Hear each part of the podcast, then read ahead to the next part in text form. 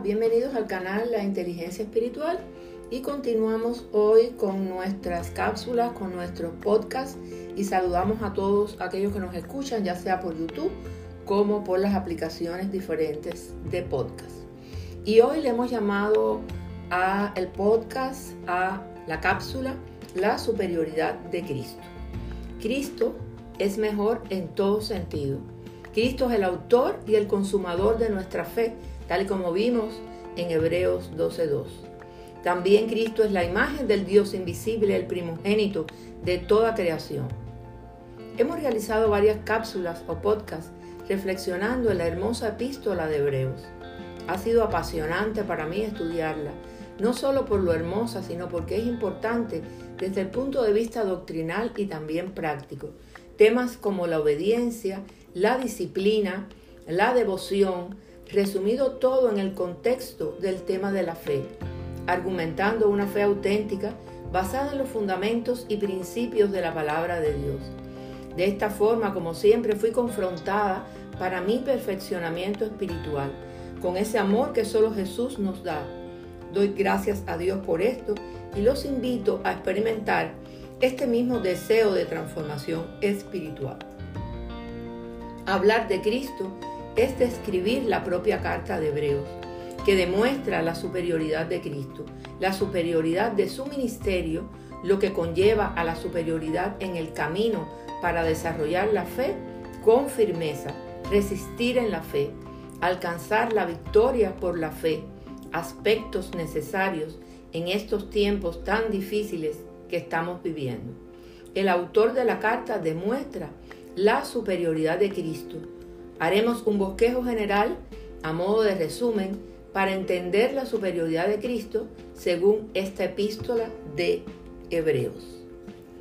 Dios, que muchas veces y de varias maneras habló a nuestros antepasados en otras épocas por medio de los profetas, en estos días finales nos ha hablado por medio de su Hijo. A éste lo designó heredero de todo y por medio de él hizo el universo. El Hijo es el resplandor de la gloria de Dios, la fiel imagen de lo que Él es, y el que sostiene todas las cosas con su palabra poderosa. Después de llevar a cabo la purificación de los pecados, se sentó a la derecha de la majestad en las alturas. Así llegó a ser superior a los ángeles en la misma medida en que el nombre que ha heredado, heredado supera en excelencia al de ellos. Hebreos 1, del 2 al 4. Cristo es el agente por medio del cual Dios creó el mundo. Todas las cosas por Él fueron hechas y sin Él nada de lo que ha sido hecho fue hecho. Juan 1.3. Una de las más grandes pruebas de la divinidad, de la deidad, es su capacidad para crear, unido a su completa ausencia de pecado, su justicia total. La capacidad para crear pertenece solo a Dios y el hecho de que Jesús pueda crear indica que Él es Dios. Él lo creó todo. Entonces, Cristo no solamente habló la palabra de Dios, Él era la palabra de Dios. Por eso debemos tener cuidado, no deslizarnos fuera de lo que Él ha hablado, no añadirle suposiciones personales a la palabra, respetar la pureza de la palabra de Dios. Recordemos que en el principio ya existía el verbo y el verbo estaba con Dios y el verbo era Dios. Él estaba con Dios en el principio. Por medio de Él todas las cosas fueron creadas. Sin Él nada de lo creado llegó a existir. En Él estaba la vida y la vida era la luz de la humanidad.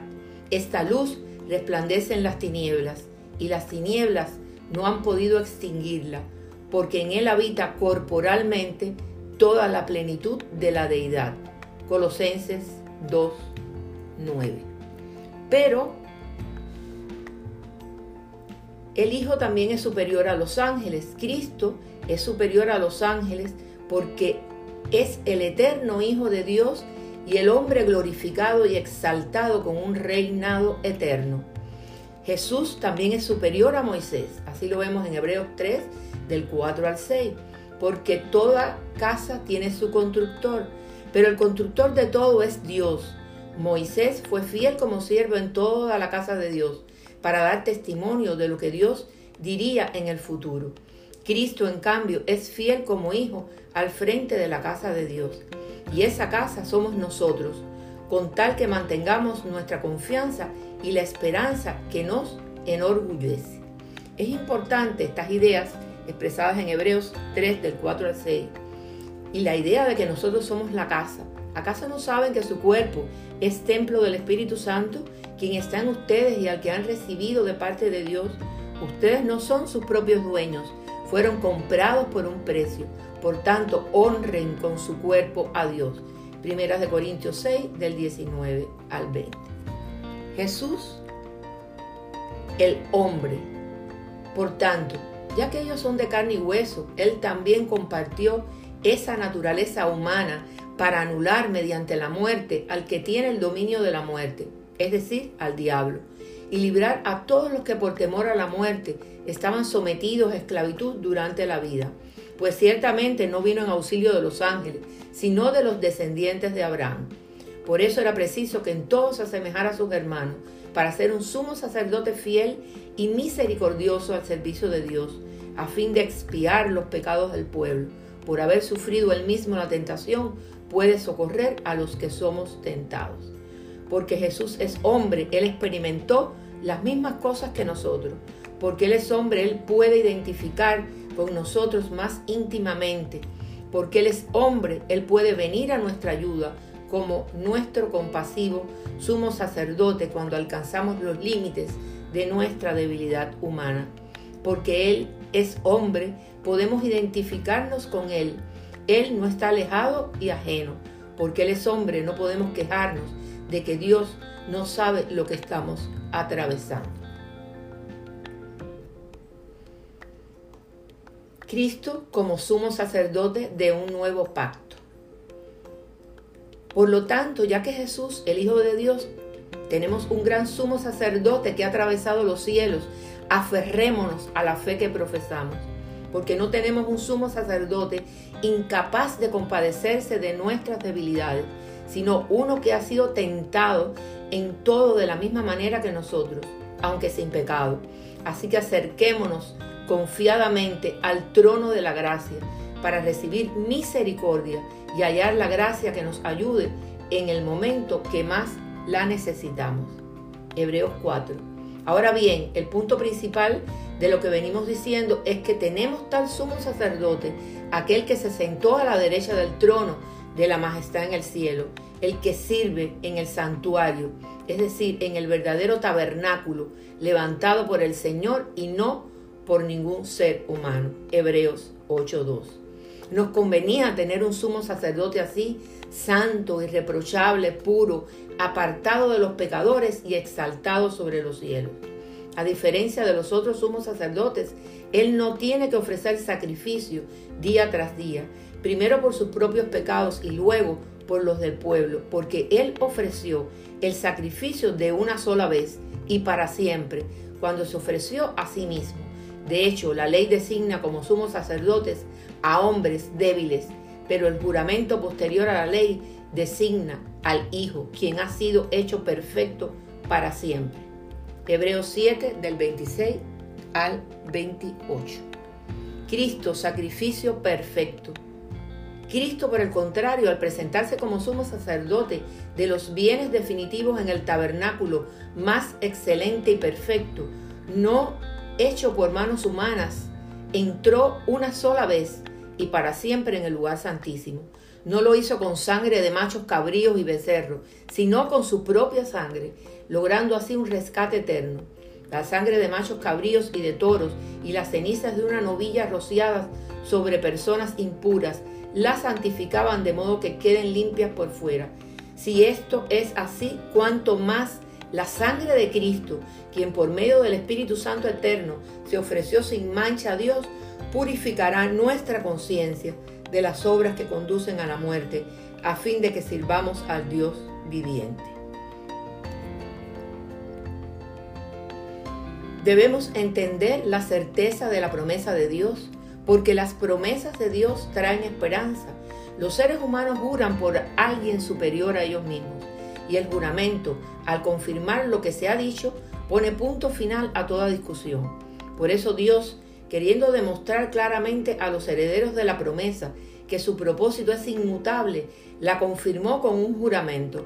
Lo hizo así para que mediante la promesa y el juramento, que son dos realidades inmutables en las cuales es imposible que Dios mienta, tengamos un estímulo poderoso, los que buscando refugio nos aferramos a la esperanza que está delante de nosotros. Tenemos como firme y segura ancla del alma una esperanza que penetra hasta detrás de la cortina del santuario, hasta donde Jesús, el precursor, entró por nosotros, llegando a ser sumo sacerdote para siempre, según el orden de Melquisedec. Jesucristo es el resplandor de la gloria de Dios. Él puede transmitir esa luz en nuestras vidas para que a su vez nosotros podamos alumbrar con la gloria de Dios. Vivimos en un mundo de oscuridad. Está la oscuridad de la injusticia, del fracaso, las privaciones, la separación, la enfermedad, la muerte y mucho más. Está la oscuridad moral de hombres ciegos por sus apetitos y pasiones impíos. A este mundo oscuro envió Dios su luz gloriosa. Sin el Hijo de Dios solo hay oscuridad, porque Dios que mandó que de las tinieblas resplandeciese la luz es el que resplandeció en nuestros corazones para iluminación del conocimiento de la gloria de Dios en la faz de Cristo, segunda de Corintios 4:6. Él es el resplandor de su gloria y la imagen misma de su sustancia. Jesucristo es la imagen expresa de Dios. Cristo es el que murió, más aún el que también resucitó, el que además está a la diestra de Dios, el que también intercede por nosotros. Romanos 8:34. Se sentó a la derecha del Padre para interceder por todos los que le pertenecemos. Yo estoy entre vosotros como uno que sirve. Lucas 22, 27. Tenemos aquí la descripción divina de Jesucristo. No es solamente la manifestación de Dios, es Dios en sustancia. Tenemos un Dios y un Padre de todos, el cual es sobre todo y por todos y en todos. Efesios 4, 6. Reflexionemos entonces, ¿qué haremos con Jesús y su infinito amor? Lo reconocemos y doblamos nuestras rodillas para obedecerlo, adorarlo y honrarlo bajo el ofrecimiento de su gracia? ¿O solo lo reconocemos y tenemos fe para pedir? Porque a veces tenemos más fe para pedir a Dios que para obedecerlo y honrarlo, porque nos creemos merecedores. O tenemos fe no basada en los fundamentos y principios de la Biblia, de la palabra, por lo que no es una fe auténtica y entonces interpretamos la palabra a nuestra conveniencia para autocomplacernos, para vivir en nuestra propia justicia. Debemos vivir para obedecerlo y adorarlo con actitud de honra a Dios, para que habite Cristo por la fe en nuestros corazones, a fin de que arraigados y cimentados en amor, seáis plenamente capaces de comprender con todos los santos cuál sea la anchura, la longitud, la profundidad y la altura, y de conocer el amor de Cristo que excede a todo conocimiento, para que seáis llenos de toda la plenitud de Dios. Efesios 3, del 17 al 19. Y como siempre te hago la cordial invitación de que si aún no conoces al Señor o has perdido el primer amor, es decir, que ya no tienes el fervor y el apasionado compromiso de antes, porque apareció la rutina y la costumbre ha sustituido al amor intenso hacia el Señor, por lo que necesitas de una reflexión sobre tu vida cristiana para rescatar el deleite de su primer encuentro con Jesús. Y te invito a que hagas conmigo esta oración escritural. Dice su palabra que el que a mí viene no lo rechazo. Juan 6:37. Porque todo el que invoque el nombre del Señor será salvo. Romanos 10:13. También dice la palabra que si confiesas con tu boca que Jesús es el Señor y creyeres en tu corazón que Dios lo levantó de los muertos, serás salvo. Porque con el corazón se cree para justicia, pero con la boca se confiesa para salvación. Romanos 10 del 9 al 10. Tras hacer esta oración, podemos asumirnos como hijos de Dios, pero siempre te digo que seas capaz de entregarle tu mente y tu corazón para que seas transformados bajo el divino amor del Señor. Sería todo por hoy. Bendiciones de lo alto.